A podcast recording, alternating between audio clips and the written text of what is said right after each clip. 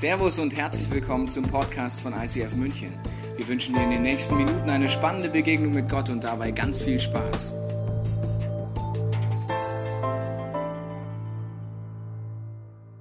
Herzlich willkommen zu Freiraum. Herzlich willkommen hier im Neuraum, der jetzt zum Freiraum wird. Herzlich willkommen in ICF Altstadt. Auch euer Kino wird jetzt gleich zum Freiraum umgewandelt. ICF Augsburg auch bei euch und bald natürlich ICF Freising. Ab nächster Woche gibt es ICF Freising. Wusstet ihr das schon? Das ist mal wirklich der Knaller. Freiraum. Ich habe am Anfang eine Frage in allen Locations. Es gibt ja verschiedene Rollen in der Küche. Küche kennst du vielleicht? Ja, Küche, zu Hause, Küche, okay. Es gibt verschiedene Rollen. Es gibt zum Beispiel den Zuschauer. Wer ist so der Zuschauer in der Küche? Keiner, komm, gib's zu, irgendwelche sind Zuschauer. Okay, das sind die Zuschauer, okay. Dann gibt es so den Helfer, der einfach mit anpackt, sagt, sag mir, was zu tun ist, ich mache mit. Wer ist Helfertyp? Das ist so meine Kategorie. Herzlich willkommen, das mache ich auch. Ich muss wissen, wo es lang geht. Wer ist Chefkoch? Okay, wer weiß nicht, was eine Küche ist? Okay, es ist schwierig, dann muss ich vielleicht die Predigt umschreiben. Okay, also, es gibt verschiedene Rollen, aber egal, ob du einen dieser drei Rollen hast, äh, du kennst wahrscheinlich folgendes Phänomen. Ich habe dir mal eine Zitrusfrucht mitgebracht. Diese Zitrone kennst du auch, egal in welcher Rolle. Und das Faszinierende daran ist, ja, wenn man die quetscht, ja, dann kommt da äh, Saft raus. Und die Idee ist, dass diese Zitrone oft sehr viel mit deinem meinem Leben zu tun hat. Und zwar ist ja der Gedanke der, dass in Drucksituationen, Situationen, Grenzerfahrungen, oft aus uns etwas herauskommt, wie dieser Saft, vielleicht Ängste oder Aggressionen oder Wut oder irgendetwas, wo wir denken, naja, der Druck ist ja dran schuld, dass das jetzt aus mir rauskommt. Das wäre die gleiche Logik, wenn die Zitrone sagen würde, ich kann nichts dafür für den Saft. Das war die Hand, dass da Saft rauskam. Der Saft war schon vorher da. Das heißt, der Druck sorgt dafür, etwas hervorzuholen, was in uns ist. Und ich habe dir heute ein Thema mitgebracht, was dir und mir helfen kann, einfach enorm in eine neue Dimension von Freiraum, in einen Freiraum einzutreten, den du vielleicht so bis jetzt gar nicht kennst. Und deswegen ist es die, die Sache, dass Dinge in uns etwas auslösen. Es gibt ein Ziel, das in der Bibel steht für dich und für mich, wenn du dich als gläubig bezeichnest. Wenn du auf Suche nach Gott bist, weißt du jetzt gleich, was der christliche Glauben als Ziel ausgibt. Ich lese mir 2. Korintherbrief vor, heißt es, der Geist des Herrn wirkt in uns, sodass wir ihm, es geht um Jesus, immer ähnlicher werden und immer stärker seine Herrlichkeit widerspiegeln. Jetzt je nachdem, welches Jesusbild du hast, ist das jetzt eine gute oder eine schlechte Idee. Also das Jesusbild, das ich lange hatte, war einfach so ein Typ aus der Drei-Wettertaft-Werbung mit langen gekämmten Haaren, dem Bart von Conchita Wurst, einem gehobenen Zeigefinger und äh, ähm, ich sag mal Birkenstocks. Nichts gegen Birkenstocks, meine Frau hat auch welche, aber Birkenstocks. Ja? Also Birkenstocks. Das war so mein Bild. Wenn du mir jetzt gesagt hättest, wow, das Ziel des Christsein ist, wie Jesus zu werden, hätte ich gedacht, nein, danke. Hab schon ein Leben, will das auch behalten so werde ich nicht werden. Die Idee ist folgende, dass Gott den Menschen schafft als sein Ebenbild, als eine Schönheit, als eine Freiheit, eine Kraft in uns reinlegt. Aber durch unsere Entscheidung wird dieses Ebenbild immer wieder verzerrt und das Ziel von Jesus ist, diese Schönheit, diese Freiheit in uns wieder hervorzuholen. Durch einen Prozess und verschiedene Dinge, die uns zur Verfügung stellt. Und ich sage dir ein paar Beispiele, als ich die Bibel aufgeschlagen habe, die ich gefunden habe, für was Jesus eigentlich steht. Weil als ich das erste Mal die Bibel aufgeschlagen habe, war ich ständig schockiert. Ich war schockiert von dem Jesus, dem ich begegnet bin. Er war so ganz anders, als mir bis jetzt in die Kirche, die ich gegangen bin, mir das klar gemacht hat. Er war so ganz anders als dieser Jesus mit glatten, langen Haaren und Conchita Wurstbart. Er war komplett anders. Zum Beispiel war er eine Person, die keine Menschenfurcht hat. Willst du mehr eine Person werden, die weniger Menschenfurcht hat? Ich schon. Also Menschenfurcht ist so etwas, das bringt uns zu Dingen, weil wir denken, was denken die anderen über mich? Was kann ich mehr das tun, was die anderen wollen? Äh, Angst vor den Eltern, vor den Entscheidungen, vor was auch immer. Er war ohne Menschenfurcht, also da will ich definitiv ihm ähnlicher werden. Oder er hat auf jeden Fall innere Freiheit gehabt. Ganz egal, ob sein Leben gut oder schlecht lief. Ob es Stürme des Lebens gab oder nicht, er konnte nachts schlafen. So will ich auch mehr werden nachts schlafen können in den Stürmen meines Lebens und nicht wach liegen wie ein verängstigtes Rehkitz, das kurz vom Wolf ist und gleich gefressen wird. Wenn wir nachts nicht schlafen können, sind das Ängste in uns. Wusstest du das? Wann kann ein Tier nicht schlafen? Wenn es Todesangst hat. Wann kann ein Mensch nicht schlafen? Wenn wir Ängste haben. Die sind aber dummerweise unterbewusst, die sind nicht immer uns so ganz klar. Dann war er eine extrem großzügige Person, eine Person, die sich nicht verglichen hat mit anderen. Mann, wie cool wäre das denn? Also nicht verglichen, verstehst du, so gar nicht verglichen. Nicht mit der Mode von nebenan, nicht mit dem Nachbarshaus, nicht mit dem, wer hat mehr, nicht hat weniger, nicht mit dem Bruder, nicht mit der Schwester, nicht mit Vater, mit Mutter, mit Onkel. Gar nicht verglichen. Ja, könnten wir auch ein bisschen mehr so werden, wäre ja auch nicht schlecht. dann kannte er Minderwert nicht. Oh, cool. Und er war angstfrei. Also verstehst du, angstfrei. Er hatte eine Situation, wo er Angst hatte, aber er wusste, wie er damit umgegangen ist. Deswegen unterm Strich haben ihn keine Zukunftsängste beeinflusst, keine Versorgungsängste. Und er war in seinen Entscheidungen nicht abhängig von finanziellen Bedingungen oder Einschränkungen. Ich könnte noch viel mehr aufzählen, aber davon redet die Bibel, dass Gottes Plan ist, dass wir diesem Jesus ähnlicher werden. Mehr so werden wie er. Die Frage ist, wie will er das machen? Wie will er das hinkriegen? Und er hat geniale Dinge erfunden, die kannst du in der Bibel finden. Und zwar nenne ich das Verstärker. Diese Verstärker sind dafür da, uns Dinge zu zeigen, die in uns schon drin sind, wie der Saft in der Zitrone, damit wir merken, was da in uns ist, hinschauen und mit Gottes Hilfe davon frei werden. Und einer der wichtigsten Verstärker ist folgender. Das ist der Geldverstärker. Boah, der ist cool. Der Geldverstärker. Vielleicht kennst du den auch schon, weil Geld ist etwas in unserem Leben, was Dinge in uns hervorholt, die schon da waren. Dinge, die schon immer in uns da waren, Stimmen, auf die wir schon immer gehört haben. Geld verstärkt die nur. Das ist wie der Saft in der Zitrone. Und übrigens ist es egal, ob du viel oder wenig Geld hast. Ich mache dir mal ein paar Beispiele, inwiefern Geld ein Verstärker für innerliche Themen ist. Wenn dein Auto so aussieht wie dieses Auto, ja, und du sagst, ich fahre heute ins ICF in die Kirche, könntest du Folgendes denken. Was denken die anderen über mich, wenn sie wissen, dass ich so ein Auto fahre? Sagst du, ja, pff, gut, besser als wenn du das zweite Auto fährst. Also wenn das dein Auto ist, denkst du es übrigens auch. Was denken die anderen über mich, wenn ich so eine Schrottkarre fahre? Das heißt, das nennt man Menschenfurcht. Was denken die anderen? Äh, Minderwert, was auch immer. Und das siehst du, ist egal, ob ich jetzt ein dickes Auto fahre oder ein kleines Auto. Ich habe genau das gleiche Thema. Wie krass ist das denn? Oder du hast Small Group, die erste Small Group bei dir zu Hause, dein Haus sieht so aus, ja? Und du denkst dir, was denken die über mich, wenn die meinen Pool sehen? Besser, wir machen die Small Group bei den anderen. Dann sagst du, ja, dein Pool ist doch okay, mein Haus sieht so aus, ja? Also du siehst wieder bei beiden, der eine hat viel Geld, der andere hat kein Geld. Beide haben die gleichen Themen und der Verstärker Geld löst etwas aus, was schon vorher da war. War die Menschenfurcht schon da, bevor der Mann das Auto besessen hat? Ja, das macht's nur lauter. Hallo, hallo, ich verstärke mal kurz. Also es macht's nur lauter, das war vorher schon da. Und die Sache ist, dass wenn es darum geht, dass wir Jesus ähnlicher werden wollen, ist er wesentlich mehr großzügig. Das ist das erste Bild, ja. So ist Gott viel mehr. Und zum Glück ist er so. Stell dir mal vor, Gott wäre wie so ein kleines Kind. Ein kleines Kind hat immer folgende Mechanismen irgendwann mal. Das ist die Mainz-Phase. Nicht Mainz, äh, der Fußballverein, ja, sondern Mainz meins, meins, will nicht teilen, meins. Das, macht, das hast du auch mitgemacht. Also bleib locker, wenn du schlecht über dein Kind denkst. Das hast du auch mal gemacht. Das ist die Phase, bist du anderthalb oder so, verstehst du? Dann kommen deine Kumpels zu dir nach Hause und dann machst du Folgendes. Das ist wirklich Comedy pur, wiederholt sich seit Menschheitsgedenken. Ein Kind sagt, nee, damit darfst du nicht spielen. Damit darfst du nicht spielen. Nicht mit dem Auto. Ja? Und dann machen Kinder was, habe ich letztes Mal mit Kind gesehen, das hat alle Spielsachen, die es irgendwie mit seinen kleinen Ärmchen und Füßchen und Beinchen greifen konnte, an sich genommen, nur damit bloß nicht der Freund damit spielen kann. Und dann stand dieser Zweijährige oder wer alt der war, da und er sagt, meins. Das Schlimme ist, wir werden zwar älter, aber unser Verhalten bleibt ziemlich ähnlich. Das sieht genauso bescheuert aus bei uns, wenn wir sagen, ich gebe nichts ab. Das ist meins. Ich gebe doch kein Geld. Ich spende doch nichts. Meins. Boah, das ist anstrengend. Ich habe dann zu dem Jungen gesagt, du, sag mal, du hast doch jetzt gar nichts mehr von deinen Spielsachen. Du hast doch gar keinen Spaß mehr jetzt. Doch meins. Wenn er teilen würde und mehr wie Jesus wäre, hätte er viel mehr Freiheit, viel mehr Freude daran, wenn er nicht denken würde, er käme zu kurz. Aber das ist ganz tief in uns drin. Wir sind eher das zweite Bild, nicht das Großzügige. Wir sind oft eher der Kollege hier mit seinem Geld. Also das nicht, sondern das zweite Bild. Das nächste Bild bitte. So. Jesus ähnlicher werden ist das nicht. Wie soll ich es dir schon beibringen? Zum Glück ist Gott so nicht drauf. Stell dir mal, Gott wäre so drauf. Meins! Die Welt gehört mir! Davon könnt ihr nichts haben! Die Bodenschätze gehören mir! Wer hat das Leben erfunden? Ich!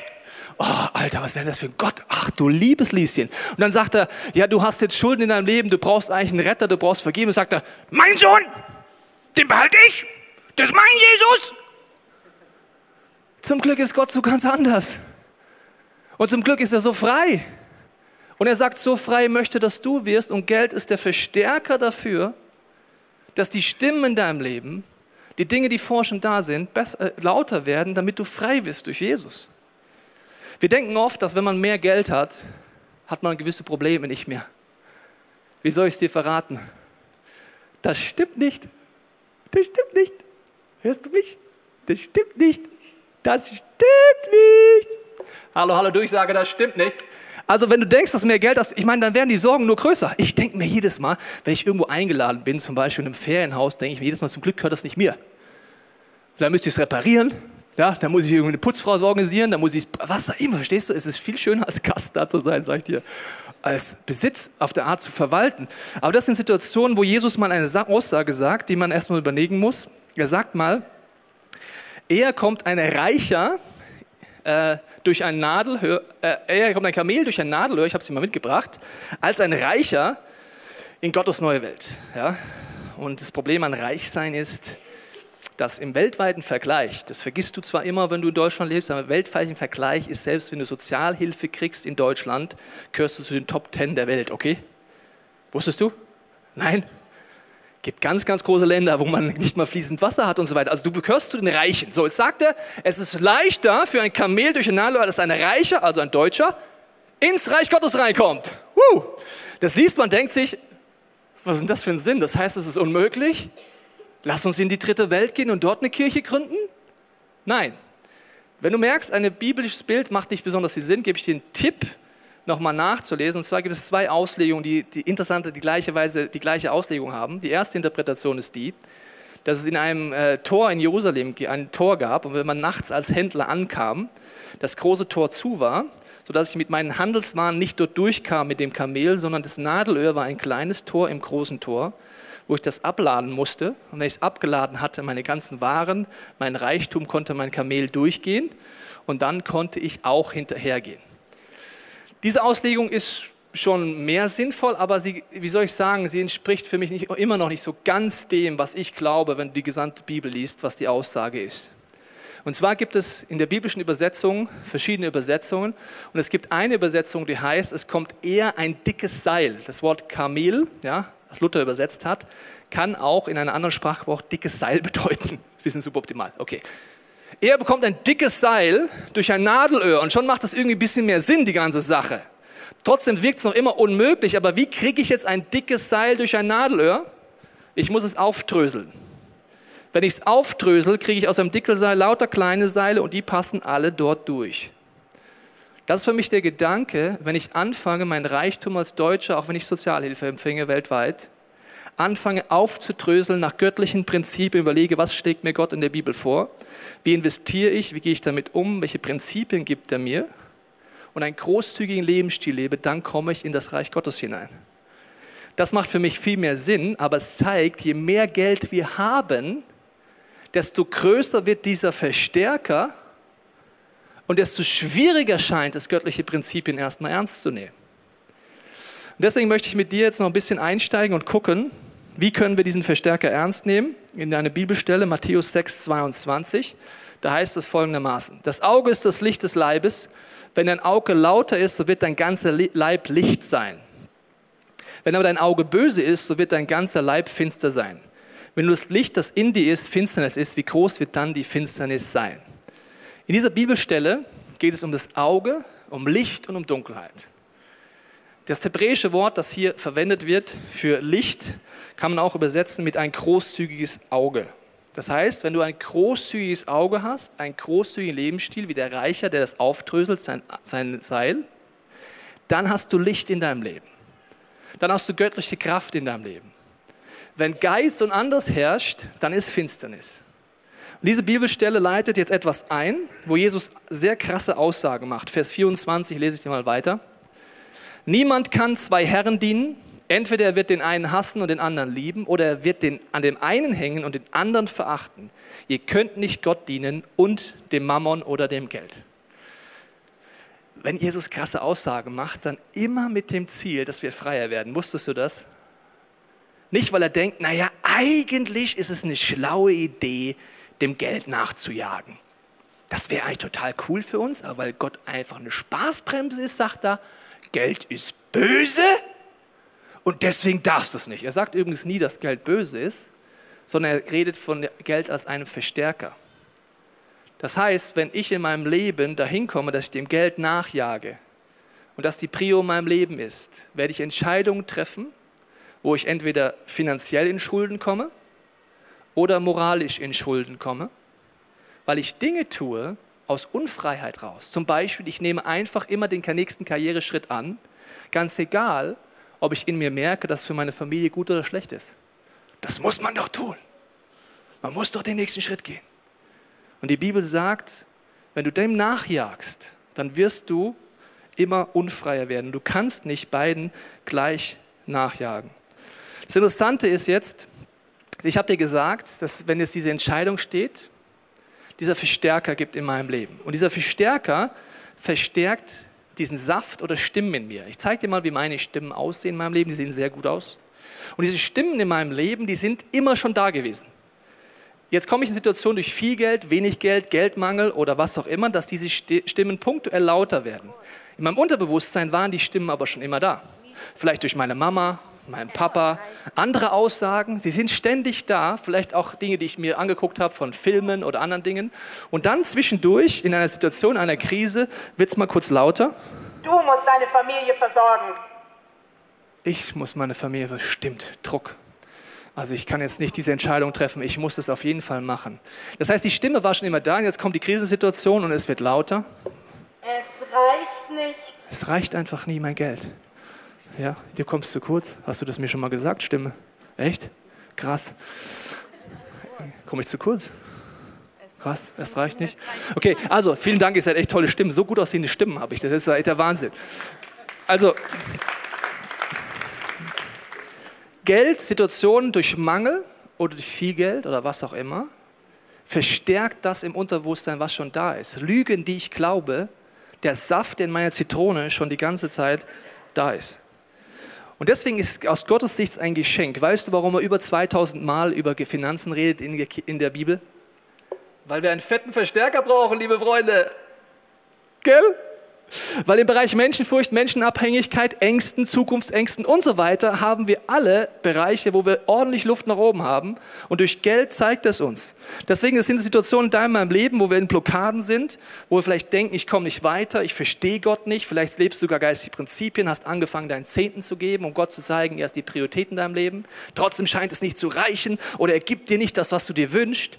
Du betest für einen Durchbruch und es passiert nicht und die Mauer bleibt einfach da oder du wirst gefeuert. Und in den Situationen gibt Gott dir den Tipp, dass du die, den Spiegel nimmst.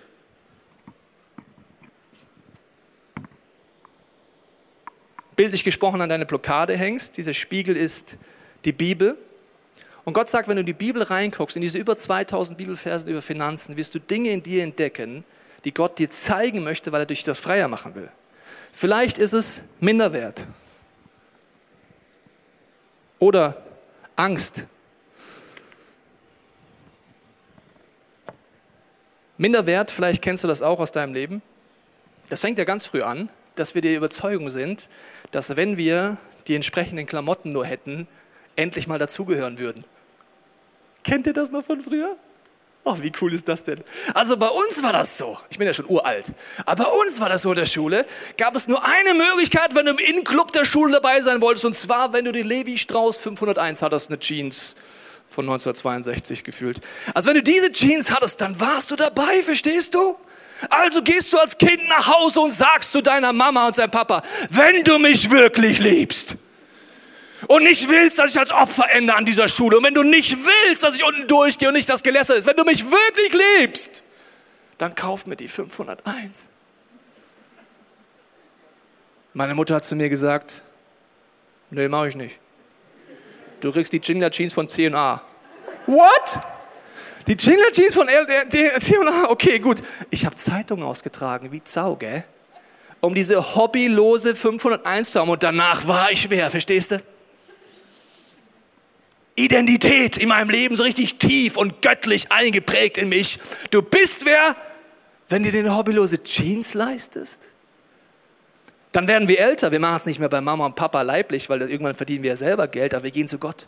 Gott, wenn du mich wirklich liebst, schau mich an. Ich brauche den Job. Also wenn du mich wirklich liebst, dann gib mir das Haus, das Auto, was auch immer wir da beten, ja? Und Gott sagt vielleicht, nö, wir bleiben auf Sparflamme. Der Job reicht, ich gebe dir kein höheres Budget. Du kriegst keine Gehaltserhöhung. What? Der Verstärker ist dafür da, dass du Dinge in deinem Leben entdeckst. Und Jesus sagt, mein Ziel ist, dass du mir ähnlicher wirst. Und da, wo deine Identität auf Dinge aufgebaut hat, die nicht göttlich sind, wirst du immer unfreier werden. Du wirst dein Gottesbild wirst du sehr deutlich merken, was ist, wenn du mal zum Beispiel in einer Phase bist, wo Gott dir nicht das gibt, was du willst. Ist Gott dann ein Arschloch? Ja oder nein? Das Gottesbild meint es Gott gut mit mir. Merkst du nicht dann, wenn er dir alles gibt, was du von ihm willst, sondern dann, wenn es gerade eine Blockade in deinem Leben ist. Und Gott liebt uns, wenn er Blockaden in unser Weg stellt, dann immer mit dem Ziel, dass wir die Bibel aufschlagen, in den Spiegel reinschauen und erkennen, wo wir ihm ähnlicher werden können, wo wir freier werden können. Und der ist auch ein Klassiker, Versorgerlüge, ihr habt die Stimme bei mir gehört. Du musst die Familie versorgen. Du musst derjenige sein, der den Druck hat. Und dann fangen wir an, Entscheidungen zu treffen, die vielleicht dazu führen, dass wir uns verbiegen, dass wir nachts nicht mehr schlafen können. Und natürlich hat Gott dir Gaben gegeben, dass du sie einsetzt. Aber der tiefe Punkt ist, wo Jesus dich hinführen will, ist zu einem Gott, der sich El Shaddai nennt. El Shaddai heißt, ich bin der Herr der Herrscher, ich bin unlimitiert, aber ich bin auch ein Versorger, wie eine Mutter ihr Kind an ihre Brust nimmt. Dieses Bild verwendet Gott für sich. Wie können wir Gott in diesem Gottesbild erleben? Nur dann, wenn wir Blockaden haben, zu ihm gehen, durch Gottes Hilfe freier werden und wissen, wo wir dieses Kreuz in unserem Leben neu anwenden müssen, damit wir davon freier werden können. Das sind Situationen in meinem Leben, wo ich im Rückspiegel sehr dankbar bin, dass ich in Situationen war wie folgende. Als wir diese Kirche gegründet haben, ist Leo Bicker zu uns gekommen, so meine Frau und mir, und hat gesagt, ich habe eine gute Nachricht für euch. Ich sagte, welche? Ja, ihr fangt jetzt ICF München an und ich gebe euch keinen Cent dafür. Und wo ist jetzt die gute Nachricht, Leo? Wo ist, wo, wo ist die jetzt? Habe ich sie verpasst? Ist sie versteckt? Wo ist der Punkt? Ja, die gute Nachricht ist, du wirst ab der ersten Sekunde davon abhängig sein, dass Gott dich versorgt. Toll! Danke! Spitze! Dadurch waren wir gezwungen, von der ersten Minute etwas zu erleben, wo du, wenn du in einem normalen Job bist und in Firma S, Firma B, BMZ gehst oder wo auch immer, erstmal nicht tief drin lernen musst, weil du denkst, die BMZ-Firma oder die Simone oder wie auch immer diese Firma heißt, das ist mein Versorger, mein Gehaltscheck. Aber deswegen schläfst du nachts schlecht, wenn du die Wirtschaftskrise siehst, wenn du siehst, dass Stellen abgebaut werden, wenn du weißt, dass Dinge sich verändern können. Und Gott redet davon, dass uns uns Weg geht. Aber wir haben das zum Glück auf die harte Art lernen müssen. Von den ersten Sekunden der Kirche an gab es nur die Möglichkeit, wir geben unser Geld rein in die Kirche und Gott muss irgendwelche Wunder tun, weil sonst reicht es nicht. Und dieses Versorgungswunder immer wieder zu erlernen, sorgt dafür, dass man etwas versteht, was in Matthäus Jesus folgendermaßen ausdrückt. Er sagt, darum sage ich euch, sorgt nicht um euer Leben, was ihr essen und trinken werdet, also die Grundversorgung. Auch nicht um euren Leib, was ihr anziehen werdet. Levi Strauss 501. Ist nichts das Leben mehr als die Nahrung und der Leib mehr als die Kleidung? Seht die Vögel unter dem Himmel an. Sie sehen nicht, sie ernten nicht, sie sammeln nicht in die Scheunen. Und euer himmlischer Vater ernährt sie doch. Seid ihr denn nicht viel mehr als sie? Also mein Kumpel sagt immer mehr zu du Vogel, aber das ist eher so ein lustiges Kosewort. Also ich bin kein Vogel, sondern es geht um ein anderes Bild. Wer ist unter euch, der seines Lebenslänge eine Spanne zusetzen könnte, wenn sie sich auch darum sorgt? Und warum sorgt ihr euch um die Kleidung? Schaut die Lilien auf dem Feld an, wie sie wachsen, wie sie arbeiten. Sie arbeiten nicht, auch spinnen sie nicht. Also wir spinnen, aber die spinnen nicht. Ich sage euch, dass auch Salomo, einer der größten Könige, in all seiner Herrlichkeit nicht gekleidet gewesen ist wie eine von ihnen. Und wenn nun Gott das Gras auf dem Feld so kleidet, das doch heute steht und morgen in den Ofen geworfen wird, sollte das nicht viel mehr für euch tun, ihr Kleingläubigen?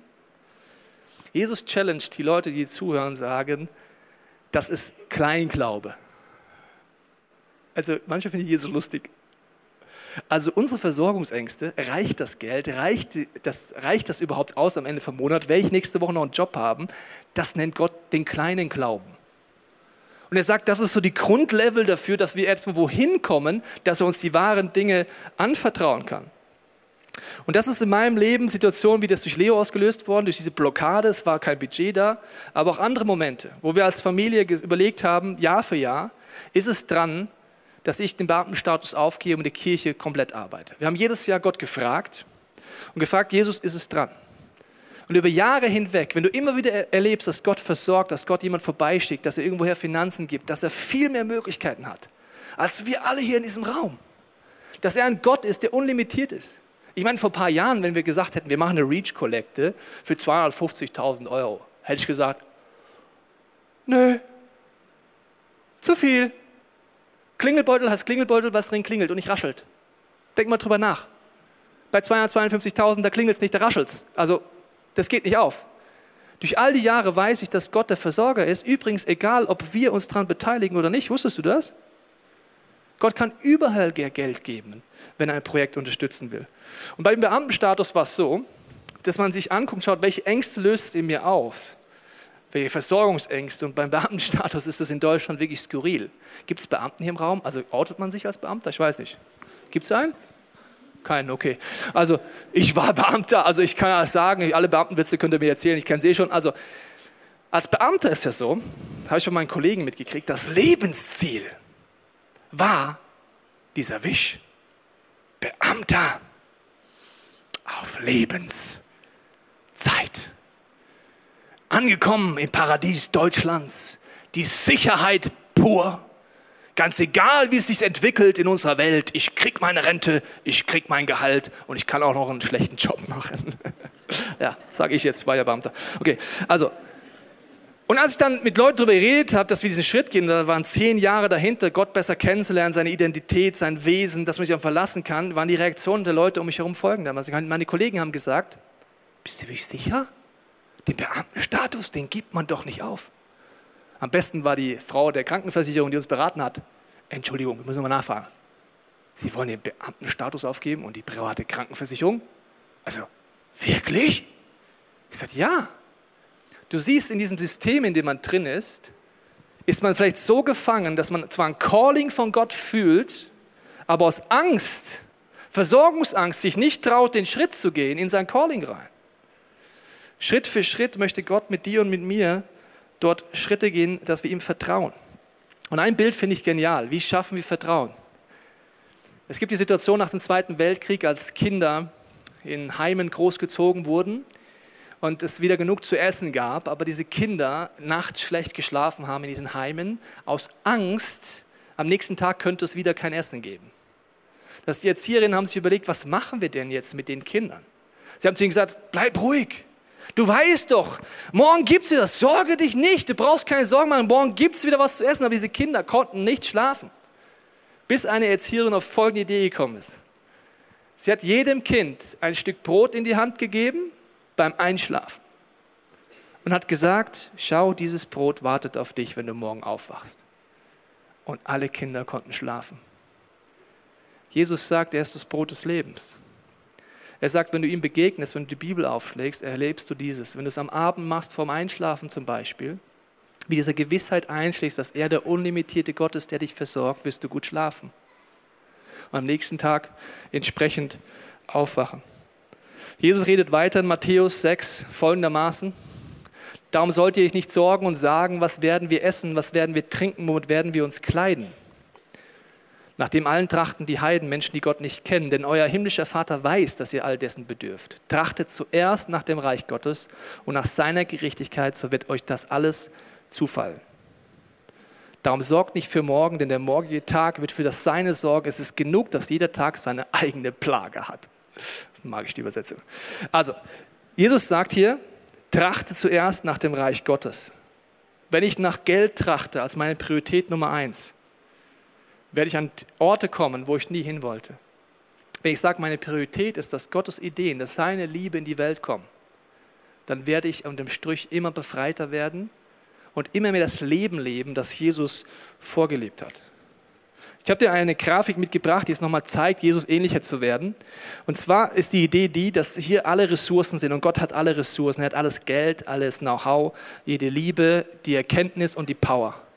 Und hier sind die Menschen und die Nöte der Menschen sehr unterschiedlich. Heute bin ich zum Beispiel hierher gefahren und die Stammstrecke war gesperrt, weil sich jemand 200 Meter von hier entfernt das Leben genommen hat. Das heißt, das sind Nöte in unserer Stadt, vielleicht mein Nachbar, irgendjemand in meiner Umgebung, der da ist und nach Gott schreit vielleicht. Und die Frage ist, wie kommt die Liebe Gottes, die Ressourcen zu den Menschen? Durch jemand, der sein Herz öffnet und sagt, Gott benutze mich, lass durch mich durch das fließen. Je mehr ich Jesus ähnlicher werde, desto größer wird mein Herz. Und das ist hier der Flaschenhals. Je mehr ich Jesus ähnlicher werde, desto mehr Ressourcen wird Gott mir geben, nicht nur finanziell, vielleicht gar nicht finanziell, aber göttliche Kraft, Power beim Beten, vielleicht Know-how, Ideen, Kreativität, Visionen. Und je mehr ich Jesus ähnlicher werde, desto mehr wird durch mich durchfließen. Und Gott sagt, Geld ist einer der zentralsten Verstärker, dass dieses Herz Jesus ähnlicher wird. Und dass ich nicht so dastehe, es ist meins, sondern diesen Weg gehe, der Gründerbrief sagt. Ich weiß nicht, wie es dir geht. Aber wenn du ein Vater wärst und zwei Kinder hättest und jedem sagst du, ich schenke euch 100 Euro. Und Kind 1, wenn du es beobachtest, sagt sich, super, meins. Ich kaufe mir davon die Jeans, um endlich auch mal wert zu sein. Let freedom reign. Dann kaufe ich mir zwei Computerspiele, nur für mich, nicht für meine Geschwister, damit ich möglichst alleine bleiben kann und niemand kennenlernen muss. Und dann, was mache ich hiermit noch? Weiß auch nicht. Also das Kind 1 macht alles nur für sich egoistisch und investiert dann noch in Dinge, sagt, ja, Online-Poker ist die beste Idee, mein Geld zu vermehren. All in. Boom, weg. Dann kommt das Kind am nächsten Tag wieder, sagt, Papa, ich brauche wieder 100 Euro, ich habe alles verspielt. Okay, Kind 1. Kind 2 sagt, wow, Papa, danke, cool. Du bist so großzügig, du gibst mir immer so viel Geld. Weißt du was, Papa, als allererstes will ich dir jetzt mal sagen, ich finde es so genial, wie du immer, mir immer wieder neues Geld gibst, dass du mir immer wieder so segnest. Meine ersten 10 Euro gebe ich dafür da, einfach dich zu fragen, was ist auf deinem Herzen, mein Vater? Was ist so ein Projekt, was ist eigentlich dir wichtig? Immer gibst du nur mir.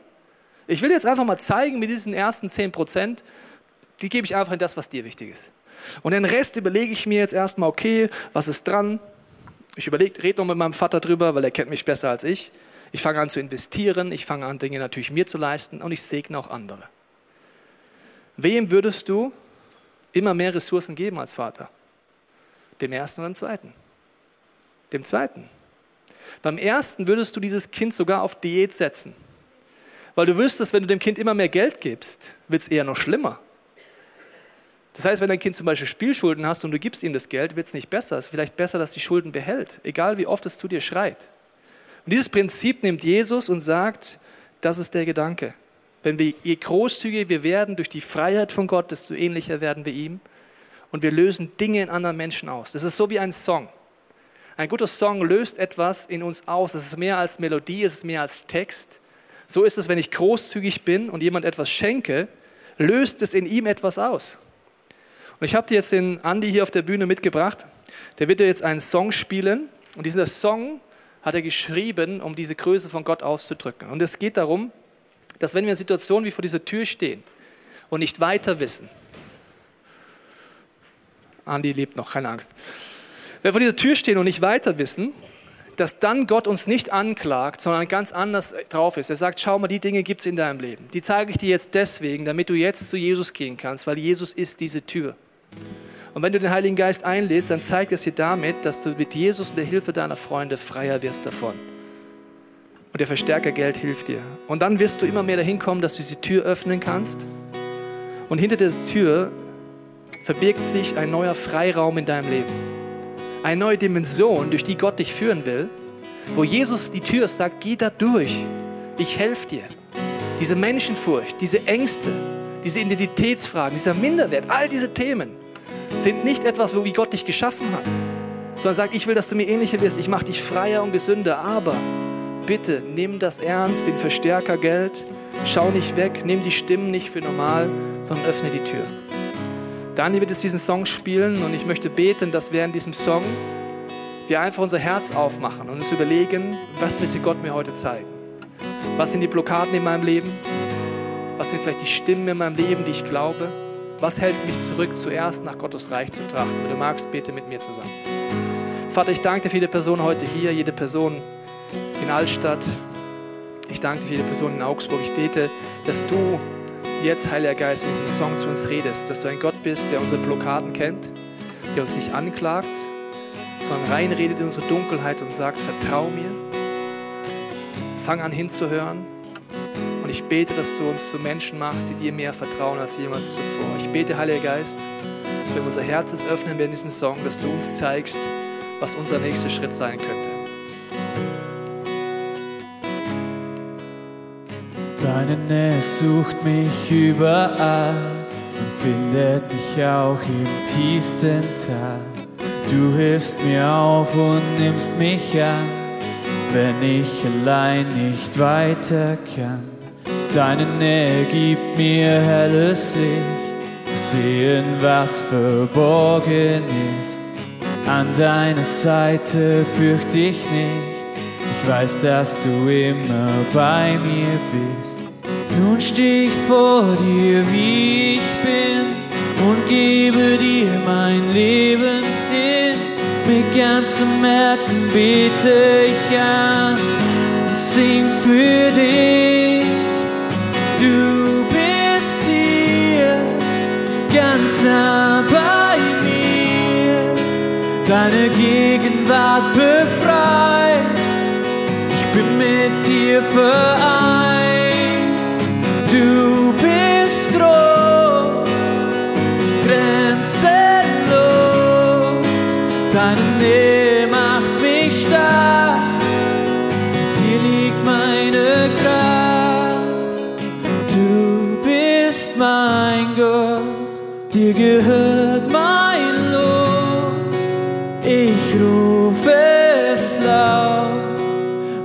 Und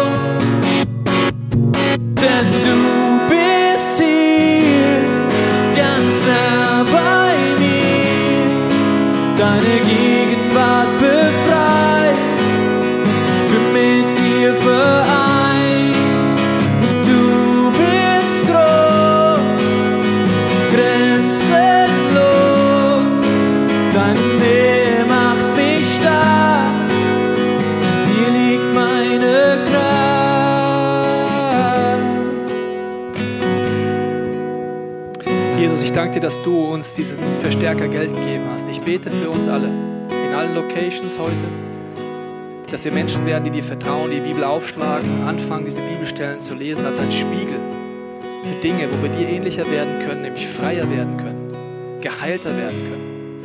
Ich bete, Heiliger Geist, dass du die Stimme in unserem Unterbewusstsein verstärkst, dass wir hinschauen. Und ich segne jede Person heute mit der Gabe der Geisterunterscheidung. Selbst wenn sie Stimmen für dich vollkommen normal sind, du sie seit deiner Kindheit schon kennst. Dass, ein, ein, dass etwas, ein Weg eingeläutet wird durch diese Serie die nächsten Wochen, wo du in den neuen Freiraum kommst, weil du merkst, das sind Lügen, das sind Dinge, die dich einengen und dich zurückhalten, dein Calling zu leben. Vater, ich bete, dass du uns zu einer Kirche machst, die zuerst nach deinem Reich trachtet und deine Prioritäten als Nummer eins nimmt. Amen. Ich möchte abschließen mit folgenden Gedanken. Dieses Trachten zuerst nach Gottes Reich ist so der Fokus im Leben. Und der Fokus im Leben ist, dass Gottes Ideen an Nummer eins in unserem Leben. Und diese Geschichte ist von den Olympischen Spielen in Athen.